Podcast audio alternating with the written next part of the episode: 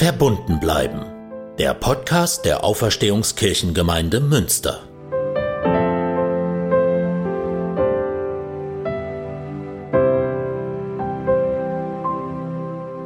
Herzlich willkommen zu Verbunden bleiben. Heute haben wir eine besondere Folge, weil ich heute einen Gast habe ähm, für diesen Podcast, und zwar Jana Nieber. Jana macht gerade ein Praktikum bei uns in der Gemeinde, weil sie Theologie studieren möchte ab diesem Wintersemester.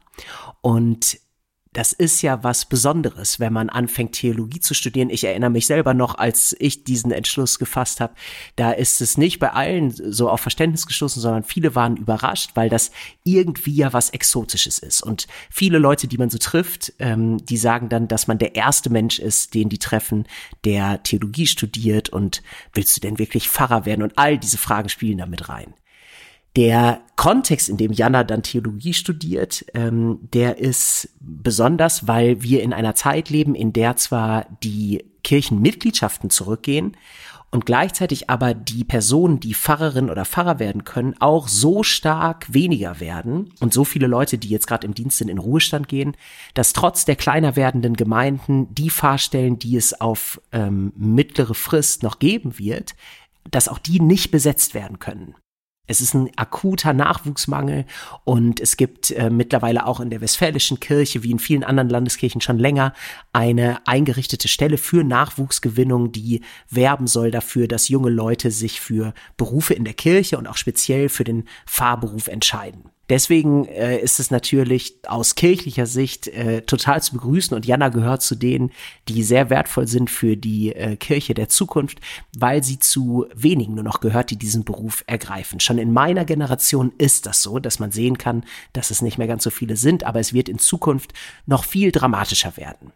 Aber das soll eigentlich diesen tollen Berufswunsch, wie ich finde, äh, Pastorin zu werden, äh, überhaupt nicht erstmal belasten, äh, diese Prognosen, sondern ähm, wir wollen heute mal hören, was eine junge Frau im Jahr 2021 dazu treibt, Theologie zu studieren. Und ich danke Jana, dass sie bereit ist, das mit uns hier zu teilen.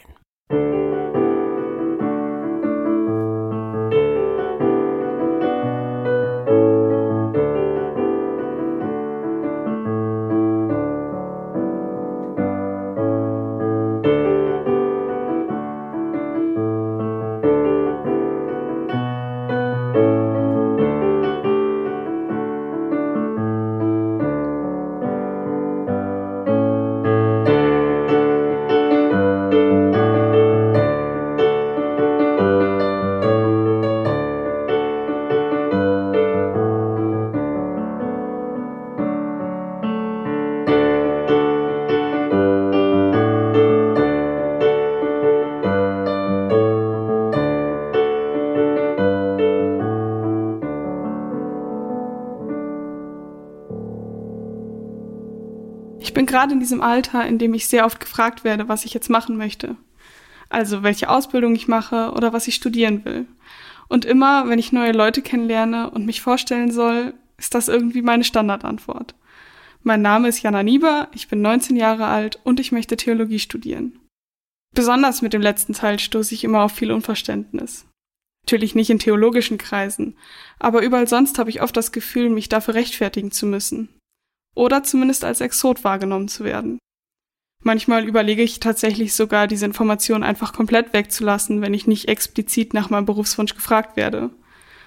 Denn ich finde es in der Regel gar nicht so leicht zu erklären, warum ich Pastorin werden möchte. Bis vor zwei oder drei Jahren hätte ich das ja selbst nicht mal in Betracht gezogen und wahrscheinlich genauso sparsam geguckt, wenn mir jemand in meinem Alter gesagt hätte, er wolle Theologie studieren und das nicht mal auf Lehramt. Tja, aber was bewegt nun ein 19-jähriges Mädchen wie mich dazu, Theologie studieren zu wollen? Vielleicht muss man sogar noch grundlegender fragen, warum glaube ich überhaupt an Gott? Ein Mädchen, das in einer wissenschaftlich geprägten Gesellschaft aufgewachsen ist, in der schon längst nicht mehr jeder an Gott glaubt. Geboren in eine Zeit, in der logisches Denken und rationales Handeln die Grundlage des Lebens ist. Eine Zeit, in der die Kinder lernen, alles zu hinterfragen und an dem zu zweifeln, was sich nicht beweisen lässt. Warum sollte man da an Gott glauben? Ich weiß es ehrlich gesagt auch nicht. Ich weiß nur, dass es sich in meinen Augen nicht widerspricht. Ich würde sogar von mir behaupten, dass ich ein absoluter Kopfmensch bin, auch wenn das nicht immer von Vorteil ist. Ich liebe es, alles zu hinterfragen und denke über alles Mögliche ewig nach. Alles, in dem ich keine Ordnung entdecken kann, macht mich ganz verrückt und ich liebe die Logik. Und trotzdem glaube ich an Gott. Das war nicht immer so, aber jetzt ist es so. Ein guter Freund von mir, absolut überzeugter Atheist, hat mich mal völlig aus heiterem Himmel gebeten, ihm einen Grund zu nennen, an Gott zu glauben. Völlig perplex habe ich ihm geantwortet, er solle mir doch bitte einen nennen, es nicht zu tun. Er hat mich damals nur grinsend freundschaftlich in die Seite geboxt und das Thema war damit erledigt. Und er war natürlich nicht überzeugt. Aber jetzt im Nachhinein denke ich oft über meine Antwort nach und ich glaube aber, ich würde sie ihm genauso wiedergeben. Dann natürlich lässt sich keiner der beiden Standpunkte beweisen. Und mit einer logischen Argumentation kann man beide rechtfertigen. Aber darum geht es eigentlich gar nicht. Meine Gegenfrage hatte einen anderen Hintergrund. Was soll mich davon abhalten, an Gott zu glauben? Gibt es einen Punkt, an dem es mir zum Nachteil wird oder mir sogar schadet? Vollkommen unabhängig von der Gesellschaft oder anderen Menschen, denen das nicht passt. Denn davon lasse ich mich weder in meinem Glauben noch in irgendeinem anderen Thema beeinflussen oder gar einschränken. In meinen Augen gibt es diesen Punkt eben nicht. Es könnte ihn geben, wenn ich Angst hätte vor meinem Gott. Denn dann kann Glaube einschränkend sein. Aber das habe ich nicht, ganz im Gegenteil. Und die Regeln, die ich als Christin habe, die Regeln, die zu unserer Glaubensgrundlage gehören, ich denke da vor allem jetzt an die zweite Hälfte der zehn Gebote, in denen es um Ehrlichkeit, Nächstenliebe und Frieden geht. Ja, sie hätten das Potenzial, mich einzuschränken. Aber auch das stimmt eigentlich nicht. Denn all diese Regeln sind in meinen Augen ein moralischer Anspruch an mich selbst. Diese Regeln sind allgemeingültig, unabhängig davon, ob jetzt jemand an Gott glaubt oder nicht. Für mich haben diese Regeln auch schon gegolten, als ich noch nicht an Gott geglaubt habe. Denn ich glaube, dass nur durch solche Regeln unser Zusammenleben funktionieren kann. Was also habe ich zu verlieren? Eigentlich kann ich doch nur gewinnen. Ich kann die Sicherheit und das Vertrauen gewinnen, das mir mein Glaube schenkt, ohne im Gegenzug irgendetwas dafür aufgeben zu müssen. Warum also sollte ich es nicht tun?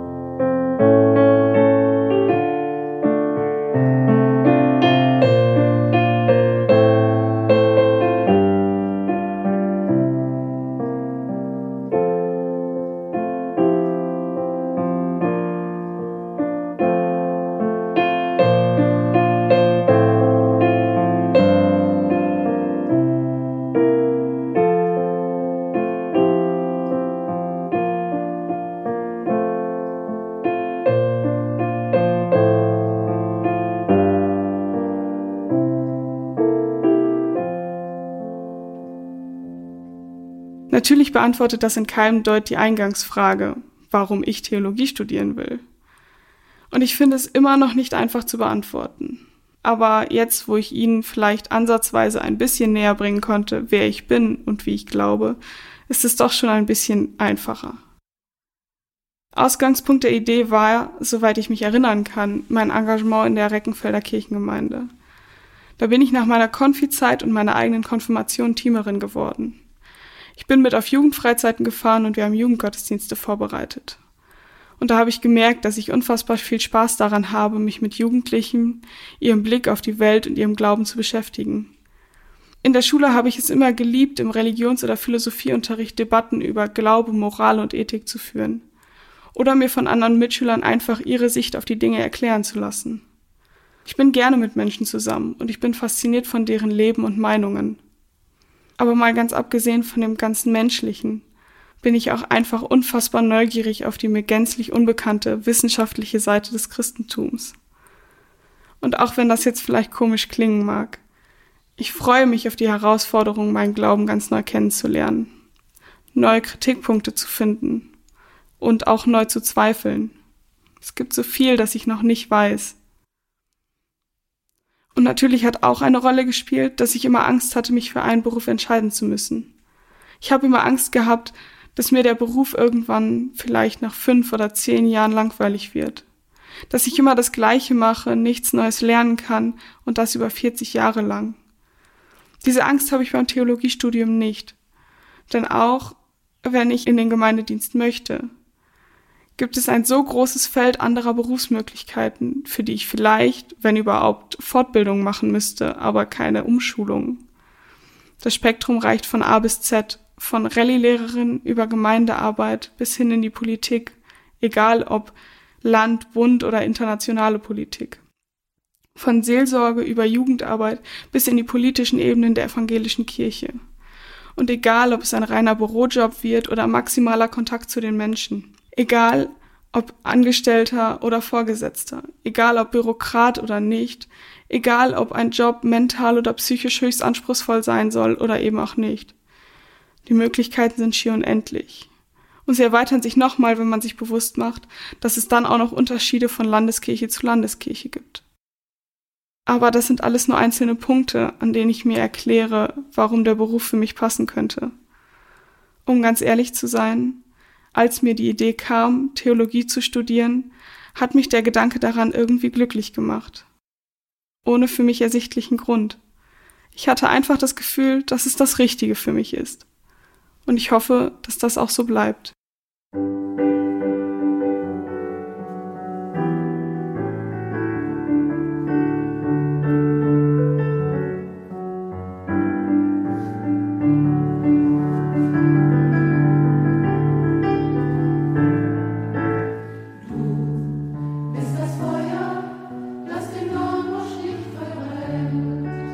Vielen Dank an dich, Jana. Danke, dass du hier mit deinem Praktikum äh, unser Gemeindeleben bereicherst und vielen Dank für dein persönliches Zeugnis hier im Podcast. Ich und die ganze Auferstehungskirchengemeinde wünschen dir alles Gute für deinen weiteren Weg, freuen uns, dass du noch ein bisschen bei uns bleibst und ähm, ja, drücken dir die Daumen, dass das äh, Studium dich so glücklich macht wie der Gedanke daran, wie du es eben gesagt hast. Wir freuen uns auf jeden Fall auf dich als Theologin und Pastorin. Verbunden bleiben wird produziert von Lukas Pietzner. Die Musik kommt von Brigitte Stumpf-Gieselmann und dem Chor Gaudiamus. Die Stimme im Intro kommt von Dennis Mohme. Und ich bin Moritz Greper, Pfarrer der Auferstehungskirche und für Citykirchenarbeit in Münster. Bleiben Sie verbunden und bis bald.